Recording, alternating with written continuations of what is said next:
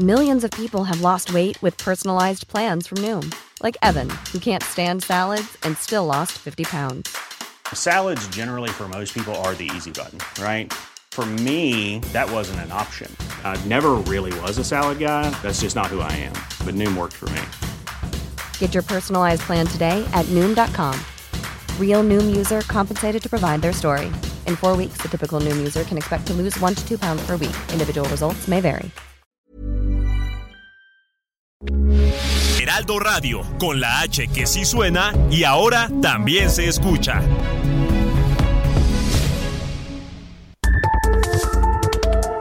Las coordenadas de la información. Con Alejandro Cacho.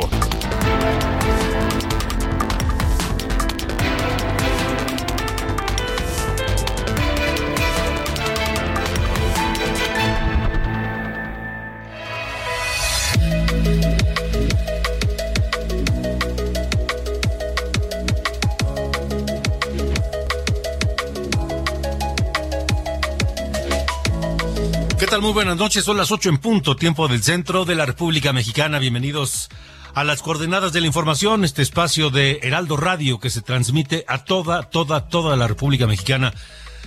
De costa a costa y de frontera a frontera en México y también a los Estados Unidos a través de Now Radio. A todos, absolutamente a todos, les enviamos un cordial saludo esta noche de miércoles 19 de abril de 2023.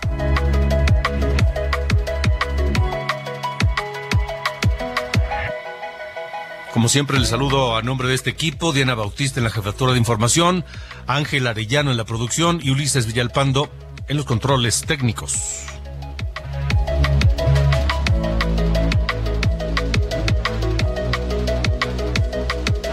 Esta noche a toda la gente que nos escucha en Coahuila a través de Heraldo La Laguna en el 104.3 de FM en Saltillo, se llevó a cabo el debate organizado por la, es decir, la estación está en La Laguna, aquella región pujantísima de Torreón, Lerdo, Gómez Palacio, etcétera, este 104.3 FM y les decimos que en Saltillo se llevó a cabo el debate organizado por la Coparmex con los candidatos a gobernador de Coahuila y que abarcó nueve temas, entre ellos la burocracia y la corrupción, participación ciudadana, seguridad pública y construcción de la paz. Le tendremos el reporte completo de este debate esta noche allá en Coahuila.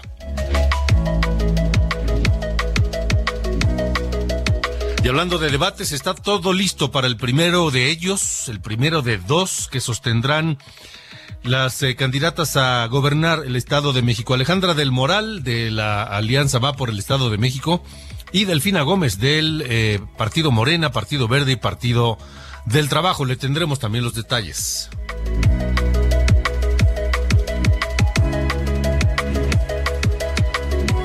Esta noche platicaremos aquí en las coordenadas de la información con Mariana Benítez, diputada local de Oaxaca, que está, pues, eh, es parte importante del apoyo a este movimiento entre mujeres científicas, académicas, políticas, activistas, que lanzaron una campaña que se llama Por ella, por todas. Y este movimiento lo que busca, el, el por ella, pues habla de Claudia Sheinbaum, la jefa de gobierno, y busca impulsar precisamente a Claudia Sheinbaum rumbo a las elecciones de 2024.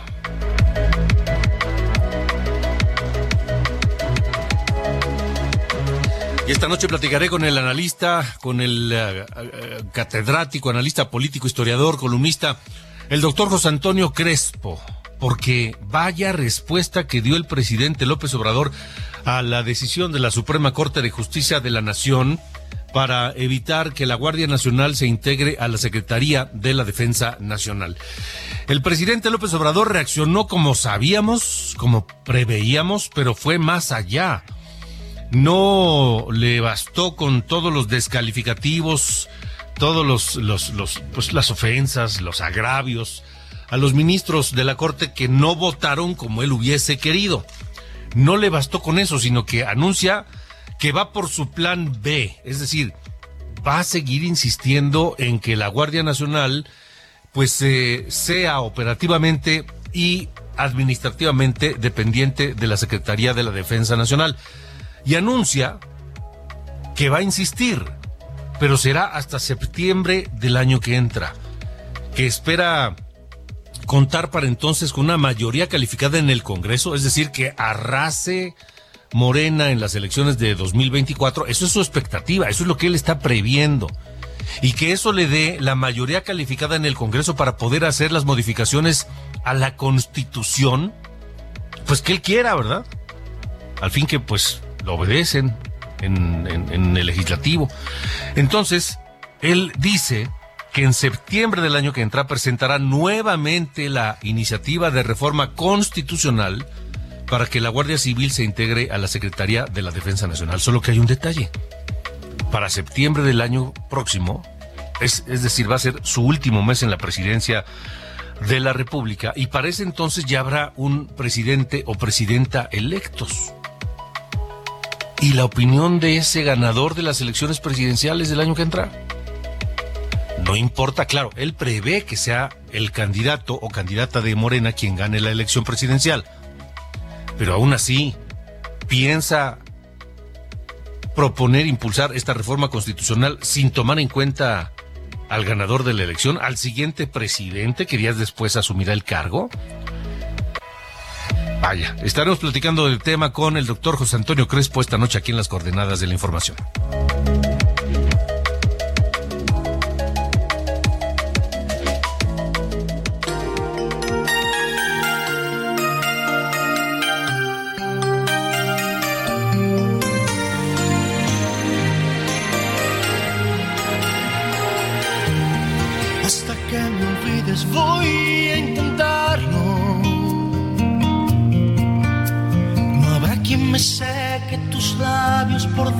Y por fuera. No habrá quien desnuda mi nombre una tarde cualquiera. Hasta que me olvides tanto que no exista mañana ni después, no. Hasta que me olvides voy a intentarlo.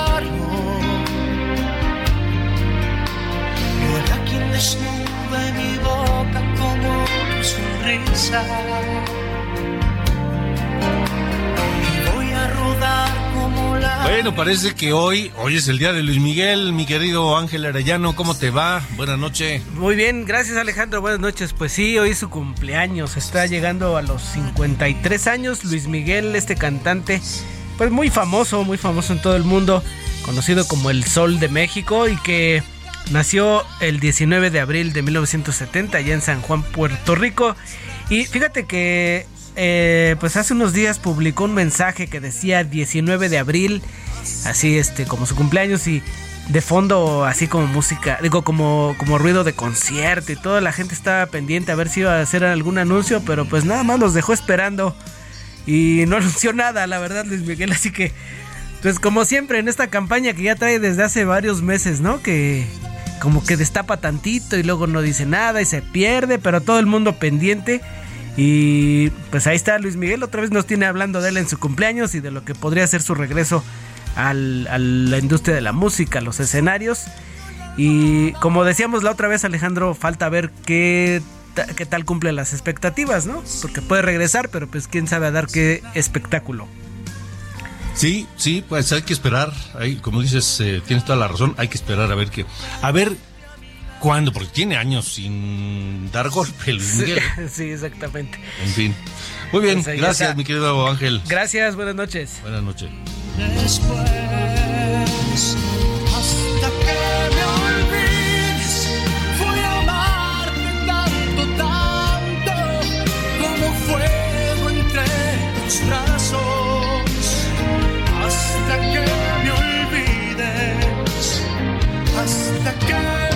Las coordenadas de la información.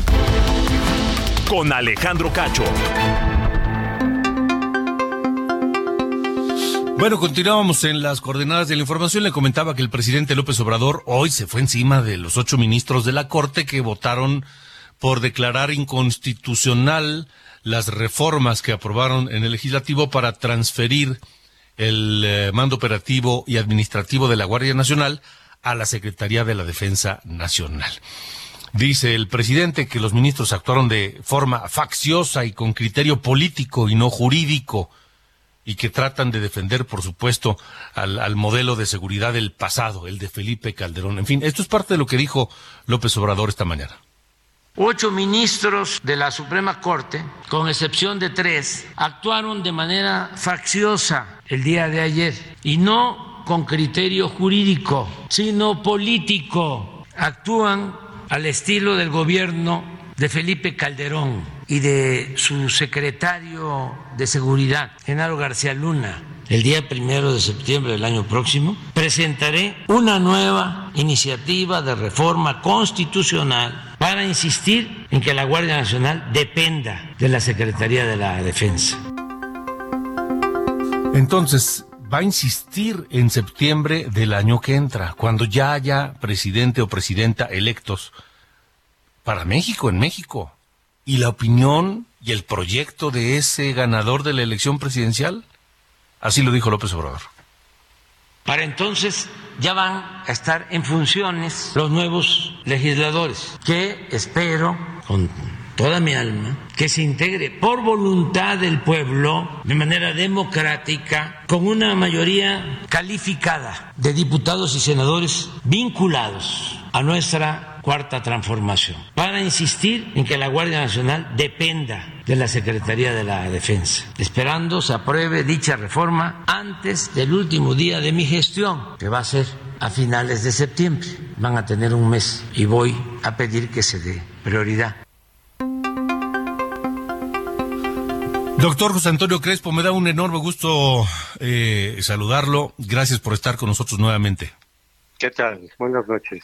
Buenas noches. Pues eh, vaya arrojo del presidente López Obrador, ¿no? De, de, de, decir que propondrá una reforma constitucional en el último mes de su mandato, sin importar que haya ya un ganador de la elección presidencial que días después asumirá el cargo. Sí, pero bueno, así, así es él. Pero curiosamente, al decir voy, vamos a buscar una mayoría calificada en 24 para poder hacer la reforma constitucional y que ahora sí se pueda entonces integrar la Guardia Nacional al ejército, está reconociendo implícitamente que su ley secundaria, la que echaron abajo los eh, ministros de la Corte, era anticonstitucional, además que ni cuenta se dio. Por decir, es que entonces necesitamos cambiar la constitución, pues claro, por eso le echaron para abajo los ministros, sí. eh, pero como yo revisé el programa que él estudió en ciencias políticas y no había ninguna materia de introducción al derecho, y se nota, no tiene la más remota idea de lo que para qué sirve la corte, no es para hacer lo que el presidente quiera, no son lacayos. Allá hay tres lacayos, pero no fueron suficientes pero no es tampoco para evaluar la conveniencia o no de tal o cual seguridad pública o política pública y, decidir en función de esto. Ellos no son los que tienen que discutir si conviene o no que la Guardia esté en el ejército. Eso lo hace el, el, el Ejecutivo y después se discute en el Congreso. Ya los ministros de la Corte lo único que les corresponde es ver si esa ley secundaria contradice o no contradice a la Constitución. Y aquí claramente la contradice porque la Constitución dice que la Guardia Nacional depende es, de carácter civil y depende de la Secretaría de Seguridad Pública. No, no, no se requiere ser genio ni doctor en Derecho, pero no lo entienden. Ahora, eh, me parece, digo, ya, ya venía el presidente montado en la campaña presidencial de 2024, pero me parece que el hecho de hoy haber dicho esto y confiar y pedir que el voto le dé la mayoría calificada a Morena para lograr esta reforma constitucional es, es, es, algo que yo no recuerdo en las últimas décadas, ¿no? Eh, es violatorio de la ley, de la ley que él mismo impulsó después del 2006, porque como Fox sí hablaba de eso, aunque le, Fox sí tenía derecho, no estaba restringido por la ley. Entonces él exigió que se cambiara la ley y es la ley que ahora él violenta. Pero eso es lo que menos me extraña, pues cuando ha cumplido la ley López Obrador. Y como no tenemos aquí instituciones que obliguen a cumplir la ley, pues a, muchos funcionarios, pero mucho menos al presidente, la viola constantemente y abiertamente ha dicho se vale violar la Constitución también por una causa suprema. él, eh, era el caso de, de, lo de la Guardia Nacional. Para él, como es tan importante que la Guardia Nacional esté en el ejército, pues se valía violar la ley. Nada más que los ministros de la Corte dicen, pues ¿qué crees? No se vale violar la Constitución. Y nosotros estamos aquí para eso, no para evaluar tu, la, tu, política pública. Eh, entonces, pues sí, él, él puede violar la ley y va a seguirla violando en materia electoral. Él presume eh, que hizo que los delitos electorales fueran graves, antes no lo eran. Pues sí, pero ¿qué sirvió si la, pues la pasan violando los, los, eh, las elecciones? Se la pasan cometiendo delitos electorales. Ahí está Delfina, una delincuente electoral, compitiendo para ser gobernadora y a lo mejor gana. O sea, ¿de qué sirve que pongas que un delito sea grave si no lo vas a cumplir esa ley, si vas a estar cometiendo sus delitos constantemente y de manera impune? Porque además la Fiscalía Electoral, que es la que aplica las sanciones a los delitos electorales, pues es de Morena.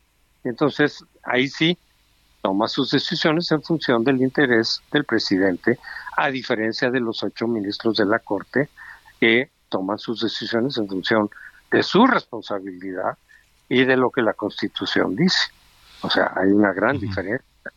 Ahora, e, este llamado del presidente a votar masivamente por su partido para conseguir la mayoría eh, calificada en el, en el Congreso y poder hacer las reformas que le vengan en gana, ¿no es un elemento más de polarización del voto, de los ánimos de los electores, como si hiciera falta? No, pues por supuesto, pero él le va a seguir. Él va a seguir echando toda la gasolina que pueda diario porque él cree que eso es lo que le va a convenir para ganar la elección y a lo mejor sí, pero eh, lo, que no le preocupa es el daño que está haciendo la sociedad mexicana al dividirla, confrontarla, eventualmente puede generar una situación de ingobernabilidad, porque la fórmula para generar ingobernabilidad es golpear por un lado las instituciones, fortalecer con todo al ejército y estar polarizando y dividiendo al país de manera permanente. Pues ahí están los ingredientes.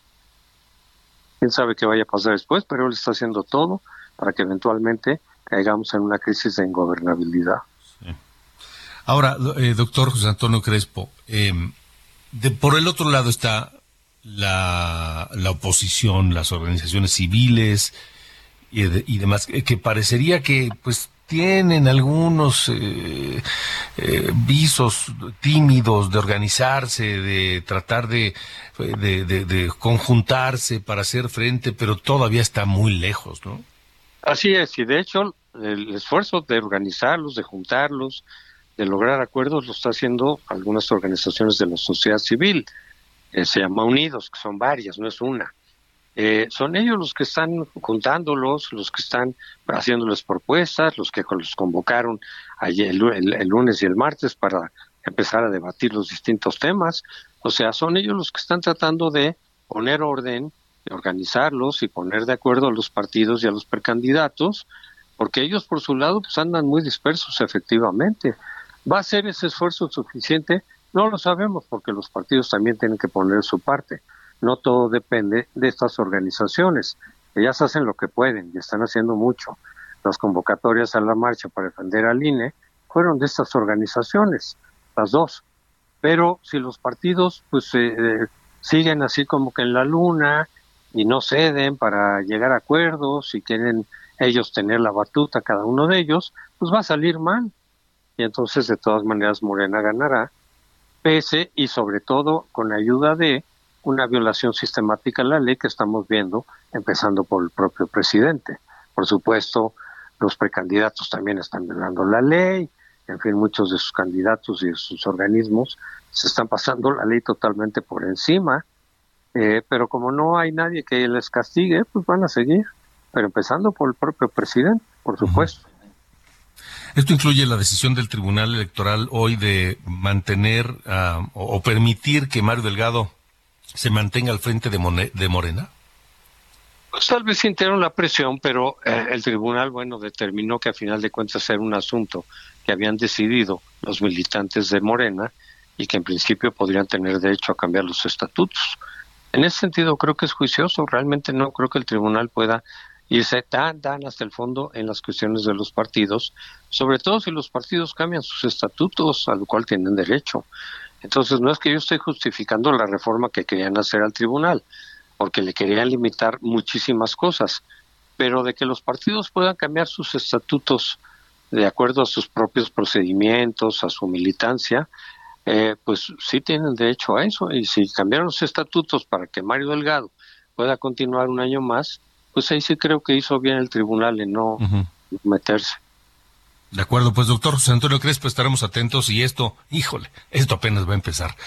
Muchas gracias, gracias por haber estado nuevamente aquí. Con mucho gusto, hasta luego. Adiós, buenas noches. Las 8 con 20. Ruta 2023. Coahuila y el Estado de México están hoy, Están hoy en la ruta 2023. 2023. Son las 8 con 20, tiempo del centro de la República Mexicana. Vamos a Coahuila. Les decía que en Saltillo se lleva otro debate entre los aspirantes a gobernar Coahuila. Alejandro Montenegro, tú tienes el reporte. Buenas noches. ¿Qué tal? Muy buenas noches, Alejandro. Te saludo con gusto desde Coahuila, donde, como bien comentas, bueno, pues hace unos momentos acaba de terminar justamente el segundo debate entre los cuatro candidatos a la gubernatura de Coahuila.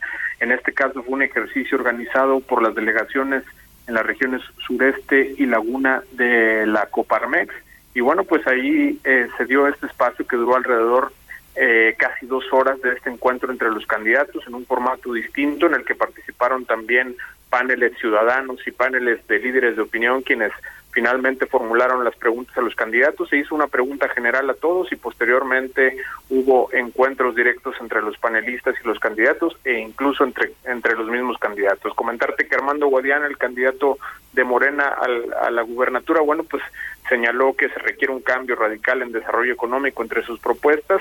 Eh, comentó también la importancia de un corredor de- desde el municipio de Torreón hasta Estados Unidos y Canadá y reiteró muchas veces el mensaje de que es momento de que el PRIAN se vaya de Coahuila después de 94 años de eh, gobiernos priistas. También eh, compartió algunas propuestas como el hecho de que los rectores de las universidades eh, tengan la facultad de nombrar al secretario de Finanzas en Coahuila. Señaló que seguirá eh, pugnando para resolver el tema de la deuda en Coahuila y también se pronunció sobre los recursos que le fueron confiscados al exsecretario de Finanzas de Coahuila, Javier Villarreal, y dijo que en caso de que estos recursos lleguen a Coahuila se van a destinar a becas para los jóvenes. También le lanzó un guiño a Ricardo Mejía, el candidato del PT, le dijo que eh, eh, pues prácticamente le hizo una invitación a que declinara a su favor. Por otro lado, Manolo Jiménez, candidato de la alianza PRIPAN PRD, bueno, pues señaló que es momento de aprovechar eh, las condiciones de nearshoring en la entidad y llevar desarrollo a todas las regiones. Señaló que en caso de llegar a la gubernatura creará un Consejo Ciudadano de eh, Contraloría y bueno, pues también lanzó algunos ataques a Mejía, quien eh, pues por muchos años no estuvo residiendo en Coahuila y dijo que eh, con ese motivo, bueno, pues no conoce las condiciones actuales en el Estado. Señaló que eh, la seguridad es eh, primordial para su propuesta, para su plataforma de propuestas. Dijo que se invertirá en prevención, en más eh, casetas policiales y más equipo para, eh, pues precisamente las corporaciones. En materia de educación también señaló que va a impulsar las carreras del futuro, va a tener también becas para los jóvenes y se invertirá en infraestructura educativa. Por otro lado, Ricardo Mejía del PT, bueno, pues señaló que se va a promover un corredor logístico, que se creará un nuevo organismo de agua para echar andar las plantas tratadoras del Estado que no están en funcionamiento y construir presas rompepicos.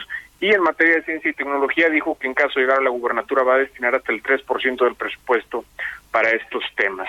También eh, se pronunció por eh, incluir o eh, instaurar la figura de la revocación de mandato al tercer año de eh, pues los gobiernos en Coahuila. Y bueno, pues finalmente Lenin Pérez de la coalición UDC Verde, bueno, pues señaló también eh, sobre el tema que, eh, bueno, pues el 90% del territorio en Coahuila está en el abandono, que es necesario hacer más atractivas las regiones. También se pronunció sobre la violencia contra los niños y, bueno, pues señaló que hay que acabar con la impunidad en el Estado.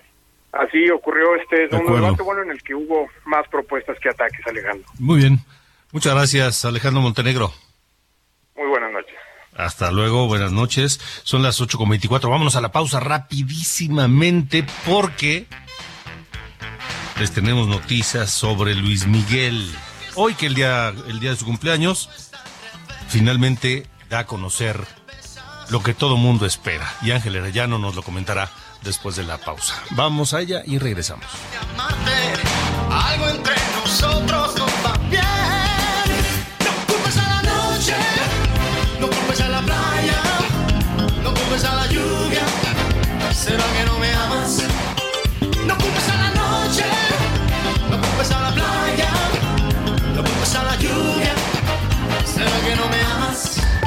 Alejandro Cacho en todas las redes. Encuéntralo como Cacho Periodista. Las coordenadas de la información. Con Alejandro Cacho. Heraldo Radio, la H se lee, se comparte, se ve y ahora también se escucha.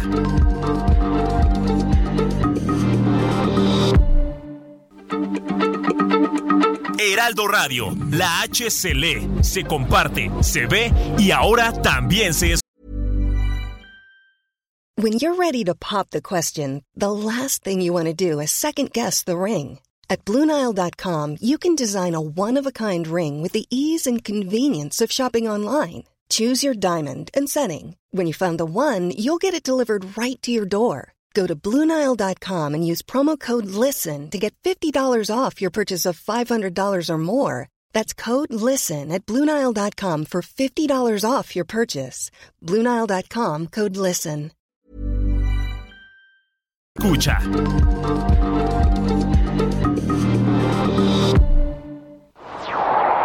Las coordenadas de la información. Con Alejandro Cacho.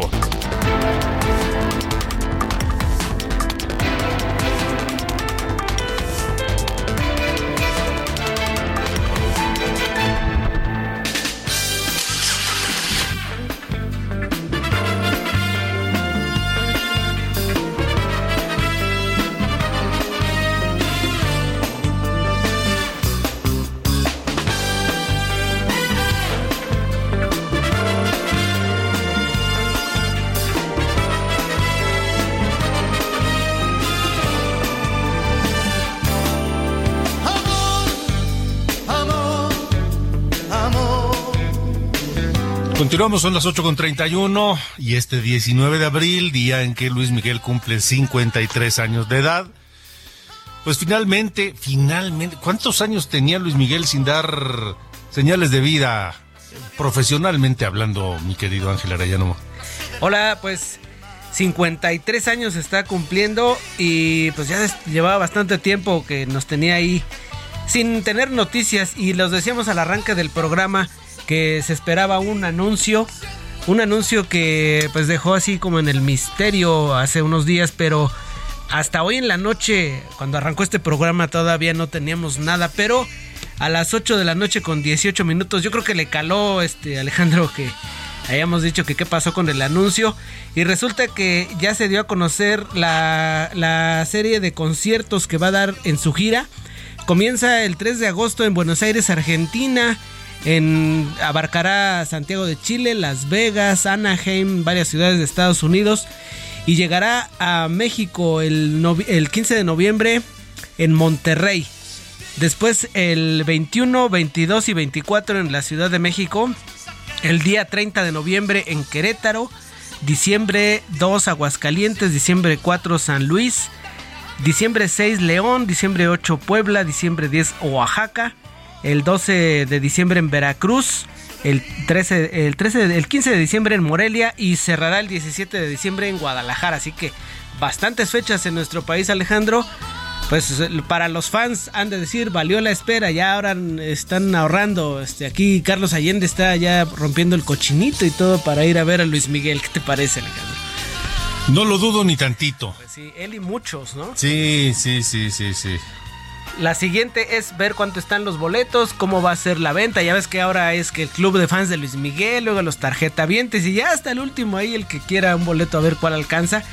Y la reventa, ¿no? Que también se ha vuelto noticia. Y que Sí, no sí, este, sí, clonen boletos como Bad Bunny y todos lo- los terrores que ya conocemos. Sí, sí, sí, sí, sí, sí. Estoy Pues de acuerdo. Entonces, comenzará el día 15 de noviembre en Monterrey, luego una, dos, tres conciertos en la Ciudad de México. Sí, tres 21, 22 y 24 de noviembre. de noviembre. Luego el 30 en Querétaro. el 2 de diciembre en Aguascalientes, el 4 en San Luis Potosí, el 6 en León, el 8 en Puebla, el 10 en Oaxaca, el 12 en Veracruz, el 15 en Morelia y cierra, yo creo que terminará el año en Guadalajara el 17 de diciembre. Así ¿no? es, con tequila y toda la cosa para Muy bien. cerrar el año. Creo que no sabíamos de él desde que cancelaron al- aquellos conciertos en el Auditorio Nacional donde salió pues bastante en estado bastante inconveniente. Sí, no, que no, te- que no terminaba los... Va, apenas los empezaba y dos, tres canciones y ya se retiraba porque pues ya no podía, pero... Sí, sí, sí. Ahí está ya la nota, Muy la bien. nota musical de esta noche, Alejandro Luis Miguel de regreso y ya están las fechas. Pues esperemos que no se repita la historia de aquellos Ojalá conciertos. que en no, ojalá que no. Auditorio Nacional. Gracias. Gracias, buenas noches. Gracias, buenas noches.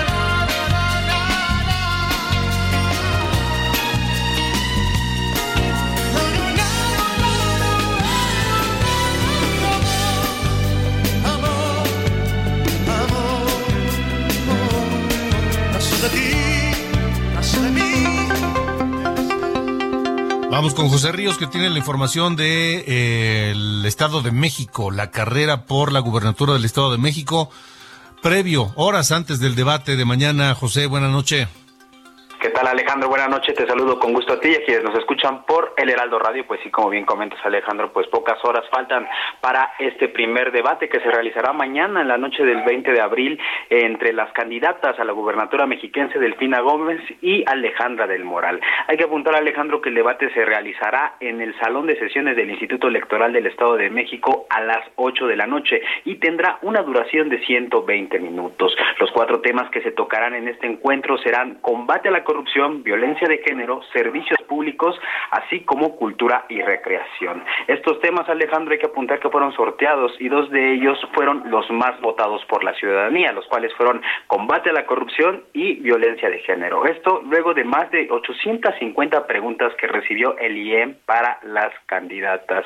Eh, hay que apuntar que el orden de intervenciones será el mensaje inicial primero de Delfina Gómez y seguido de Alejandra del Moral y que en cada tema comenzará la morenista para que al final cierre la prevista. Hay que apuntar que pues será un debate muy interesante, Alejandro, en, en el sexenio anterior pues eran seis candidatos y candidatas quienes estaban en este encuentro y pues ahora por dos horas vamos a estar viendo este debate entre solo dos candidatas. El debate se podrá observar en el canal de YouTube del Instituto Electoral del Estado de México y en su página web. Entonces vamos a estar al pendiente. Hasta ahorita no han mandado agendas de otros eventos de las candidatas, así que pues bueno, lo más seguro es que solo será este debate. Este No informe que te tengo, Alejandro. ¿No se va a transmitir por televisión, José? Es correcto, en el sistema de radio y televisión mexiquense de medios públicos, en el canal 34.2 también. De acuerdo, muy bien. José Ríos, gracias. Seguimos pendientes, buenas noches. Buenas noches, 8 con 36. Alejandro Cacho en todas las redes. Encuéntralo como Cacho Periodista.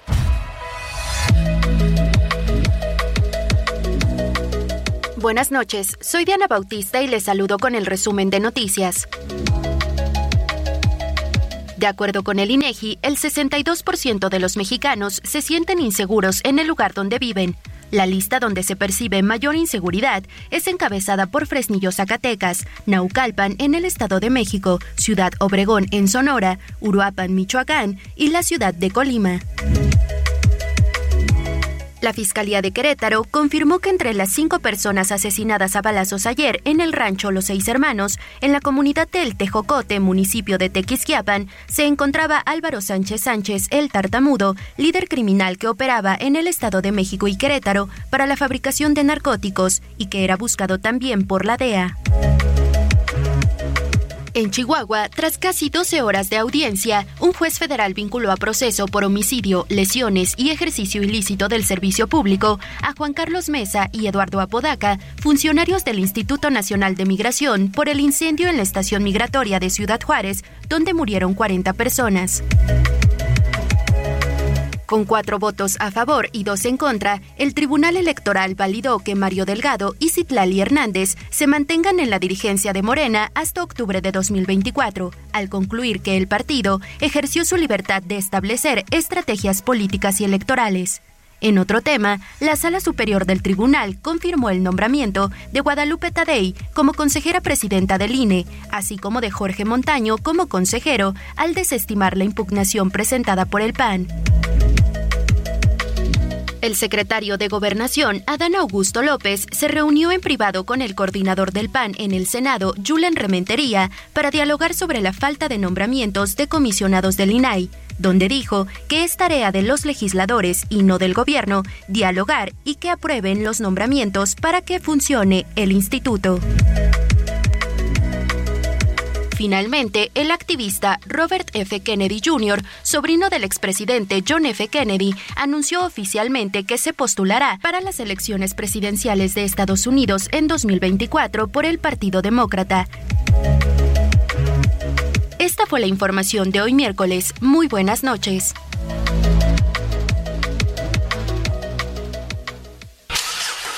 ¿Viajas por carretera? Consulta la cuenta de Twitter Guardia Nacional Carreteras. En arroba gn-carreteras podrás revisar en tiempo real si hay accidentes o bloqueos, así como las condiciones del tránsito vehicular en las carreteras federales.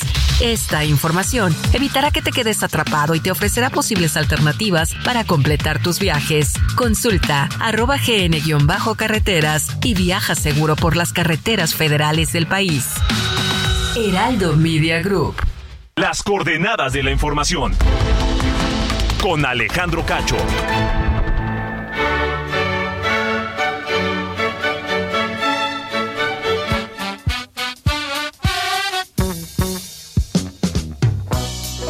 Mi querido Carlos Allende, buena noche, buen miércoles. Buenas noches, mi estimado señor Cacho. A mitad de semana, hoy para contarles este tema de que publicó el New York Times sobre eh, cómo es que México se convirtió en el mejor cliente de NSO Group, esta empresa israelí que eh, fabrica ¿no? El, software Pegasus, este que espía por, este, por todos lados, ¿no? el, el teléfono de quien sea.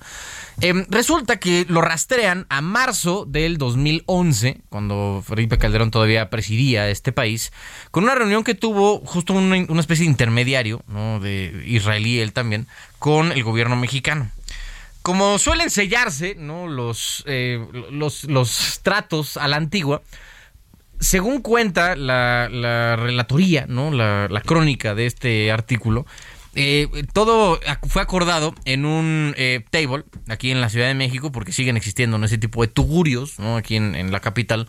Y ahí fue donde acordaron con un general del ejército y este representante de, de NSO Group que México iba a ser el primer cliente de esta empresa para comprar licencias de Pegasus. Después, dos meses después, eso en mayo del 2011, en el campo militar 1A, que está ahí en la avenida del conscripto, eh, le hicieron una demostración a Felipe Calderón y quien era en ese momento secretario de la defensa, el general Galván. Ese, esa demostración desacabó por conversar, que al final lo que cuenta el, artículo es que eh, alguien de este, de, este grupo, de NSO Group, de los vendedores, digamos, de Pegasus, le dio una BlackBerry, de estos teléfonos que, nosotros, que la mayoría de nosotros llegamos a usar en algún punto de nuestras vidas, les dio una BlackBerry y que la empezaron a usar. Y a la par que la empezaron a usar, eh, en las pantallas se proyectaba la información que llegaba de este software, que era brutal, ¿no? De eh, qué aplicaciones tenías, las eh, qué teclas estabas oprimiendo, ¿no? Para ir y, y, salir, ¿no? O sea, el registro de toda la información y al parecer eso fue lo que acabó convenciendo a el gobierno en ese momento de Felipe Calderón de contratar licencias de Pegasus. Eh, 12 años después, esta empresa sigue estando dentro de la, digamos, de las favoritas, ¿no? De la Secretaría de la Defensa, porque aunque se diga que no, ya ven que en este gobierno se dicen muchas cosas con una facilidad envidiable, eh, se sigue usando, ¿no? Este, el software Pegasus para investigar no solamente a eh, delincuentes, como en teoría deberían haber sido, ¿no? Para eso fue creado el, programa, sino eh, para activistas, periodistas, defensores de derechos humanos que uno pensaría estarían fuera ¿no? del interés de, de, un gobierno, de una eh, institución como es la Sedena, que se ha dedicado en los últimos años en, en, en, temas de seguridad pública. Pero pues bueno, vemos que eso no es cierto y al final eh, Pegasus sigue siendo y ocupando buena parte del presupuesto. ¿Cuánta? No sabemos porque eh, la transparencia brutal ¿no? que caracteriza siempre al ejército sí, sí, sí. Eh, reservó los contratos que firmaron por Pegasus por los próximos cinco años. Muy bien, bueno. Pues este, a ver, a ver, a ver qué otras filtraciones nos revelan cosas sí. interesantes. Pero sí salen en una lana, ¿no? Esas, esas este, licencias, he de decir. Sí, sí, cómo no. Bastante, bastante grande. Cómo no, cómo no, cómo no. Bueno, muy bien. Gracias, señor. estimado señor Cacho. Nos vemos. Las coordenadas de la información. Con Alejandro Cacho. Continuamos, son las 8 con 43, 8.43, tiempo del centro de México. Gracias por acompañarnos esta noche aquí en las coordenadas de la información. Saludo a Mariana Benítez, diputada local en Oaxaca, que es una de las mujeres que está detrás de este movimiento que incluye científicas, activistas, políticas, académicas, y que están en la campaña por ella, por todas. Diputada Benítez, gracias. Buenas noches. Hola Alejandro, ¿cómo estás? Muy buenas noches. Efectivamente, pues ayer presentamos, es un movimiento, es un Frente Nacional de Mujeres por ella, por todas, que eh, ayer dimos el anuncio oficial, el lanzamiento oficial de este, de este movimiento a nivel nacional y que busca dos cosas muy concretas. Primero, construir una agenda, una agenda de mujeres, una agenda de género, eh, de con todos los, eh, bueno, las, las, demandas, los anhelos, los sueños de las mujeres.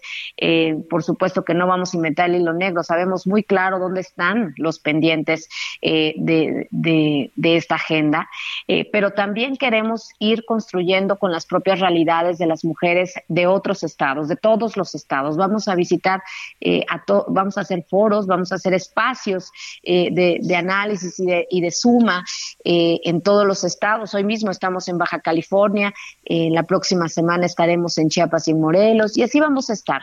Se- serán espacios, no, es que se- no, van a ser eventos masivos, pero sí van a ser eh, eh, reuniones con, con mujeres de la sociedad civil.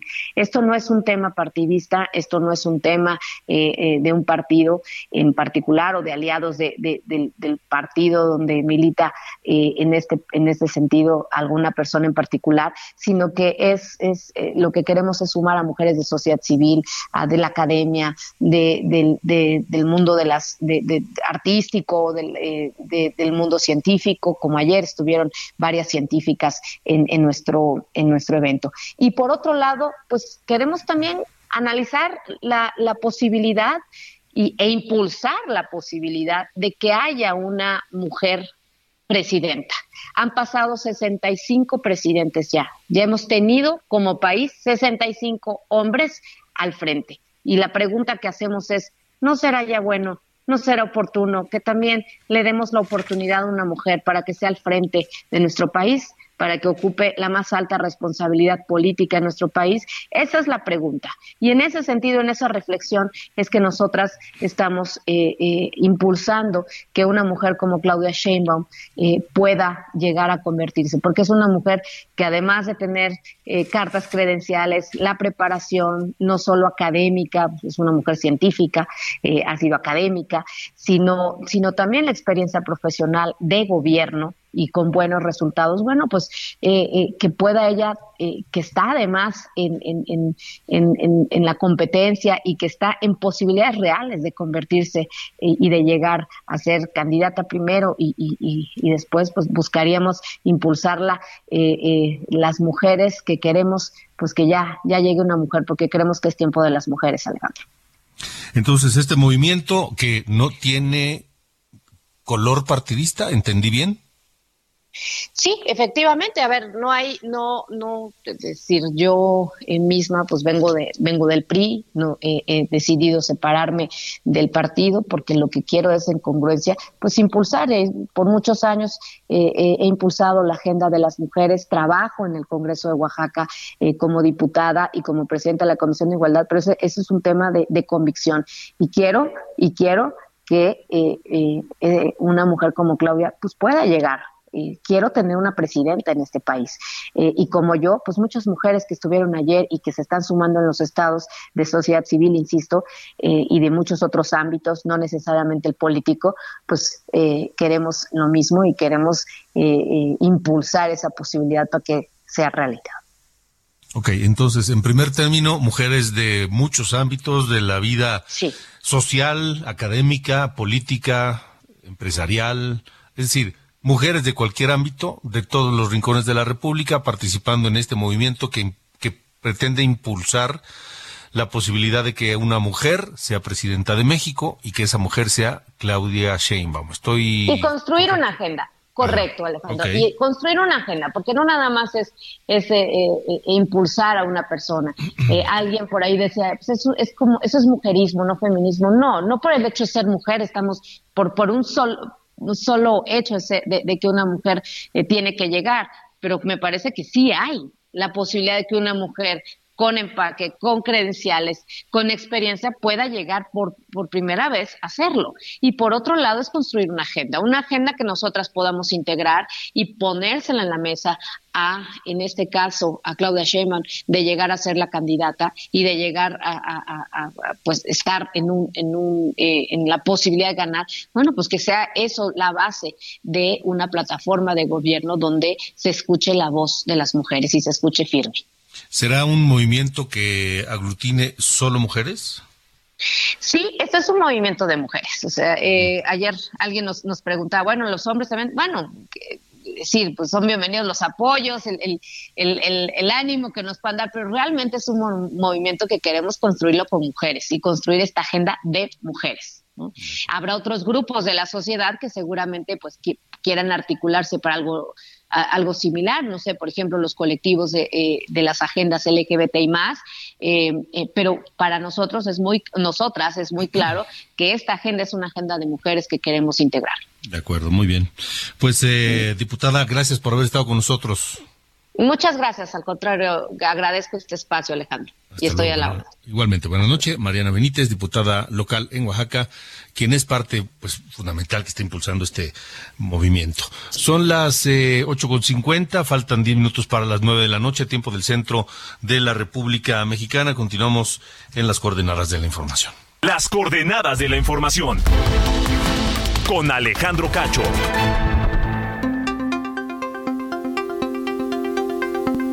Bueno, pues eh, Elena, Elena Poniatowska hoy recibió la medalla Belisario Domínguez, uno de los más altos reconocimientos que otorga el Estado mexicano, en una, en una eh, sesión en el Senado de la República complicada, complicada por el pues por, por el momento, por la coyuntura, por la negativa del, o, por la intención del gobierno de Andrés Manuel López Obrador de acabar con el INAI y en el Senado de la República pues están precisamente este pues eh, en espera o buscando o, impulsando que no desaparezca el INAI, que no lo dejen eh, inhabilitado. Misael Zaval, estuviste en esta ceremonia donde premiaron a Elena Poniatowska. Así es, Alejandro, buenas noches, buenas noches al auditorio. Pues hoy, entre gritos, confrontaciones y reclamos entre el PAN y Morena, mancharon la sesión solemne de la medalla Belisario Domínguez, que en su edición 2022 fue entregada a la escritora y poeta Elena Poniatowska Amor. Al recibir el máximo galardón de la Cámara Alta, Poniatowska lamentó que el presidente Andrés Manuel López Obrador no haya asistido a esta entrega del galardón en la antigua casona de Jicotencatl, pues afirmó que no solo lo quiere, sino también lo admira. Pero antes de que la escritora subiera a dar su discurso en la tribuna, se registró un choque entre el PAN y Morena provocado por la senadora Sacil de León Villar, quien es la coordinadora, coordinadora del Partido de Encuentro Social y también presidenta de la Comisión de la Medalla Belisario Domínguez, quien al final de dar una semblanza de la escritora reprochó a la Suprema Corte que hayan echado abajo la transferencia de la Guardia Nacional a la Secretaría de la Defensa Nacional. Este reclamo lo hizo frente al representante de la Corte, Alberto Pérez Dayán, quien estaba a escasos pasos de ella. Pero ¿qué te parece si escuchamos cómo fue la reacción de la oposición ante esta postura? Aprovecho este recinto histórico, esta tribuna histórica, para condenar enérgicamente la decisión de la Suprema Corte de Justicia sobre la Guardia Nacional. Es inverosímil tal decisión, porque quedaron a la deriva sin definición 130 mil elementos que confiamos en nuestras autoridades. ¡Que viva Don Belisario Domínguez! ¡Que viva Chiapas! Alejandro, y ante esta falta de respeto por parte de la senadora Sacil de León, la bancada del PRI decidió hacer vacío y abandonó el recinto, el recinto legislativo. Minutos después los gritos se apagaron por la mayoría de los senadores, quien al unísono también gritaron Elena, Elena, Elena. La escritora, periodista, ensayista y cronista subió, subió a tribuna después de esta situación y dio un mensaje en el que destacó que fue una joven muy preguntona, pero todavía lo es e insiste el cómo y cuándo y dónde de las cosas. Alejandro. De acuerdo, Misael. Gracias, gracias por el reporte. Gracias, buenas tardes. Gracias, buena noche. Y bueno, pues nos vamos, ya no queda mucho tiempo, vámonos eh, por hoy, pero mañana tenemos una cita a las 9 de la mañana en la televisión, Heraldo Televisión, 9 de la mañana, ahí lo espero, y a las 8 de la noche a través de Heraldo Radio, por supuesto. Yo soy Alejandro Cacho y esta noche lo dejo pues con Luis Miguel, porque no solamente cumple años hoy, cumple 53, sino que además hoy anunció la serie de conciertos de su gira 2023, una gira mundial 2023 que incluye muchas fechas en muchas ciudades de México. Nos vamos. Hasta mañana. Buena noche. Si tú supieras lo que yo sufrí por ti, teniendo que olvidarte sin saber por qué, y ahora me llamas, me quieres ver, me juras que has cambiado y piensas en volver.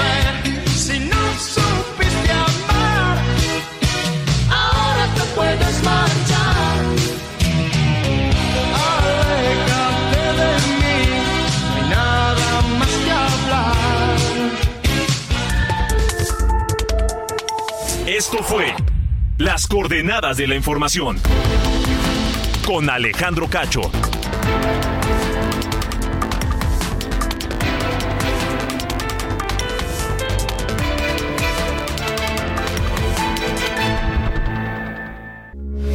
Heraldo Radio, con la H que sí suena y ahora también se escucha.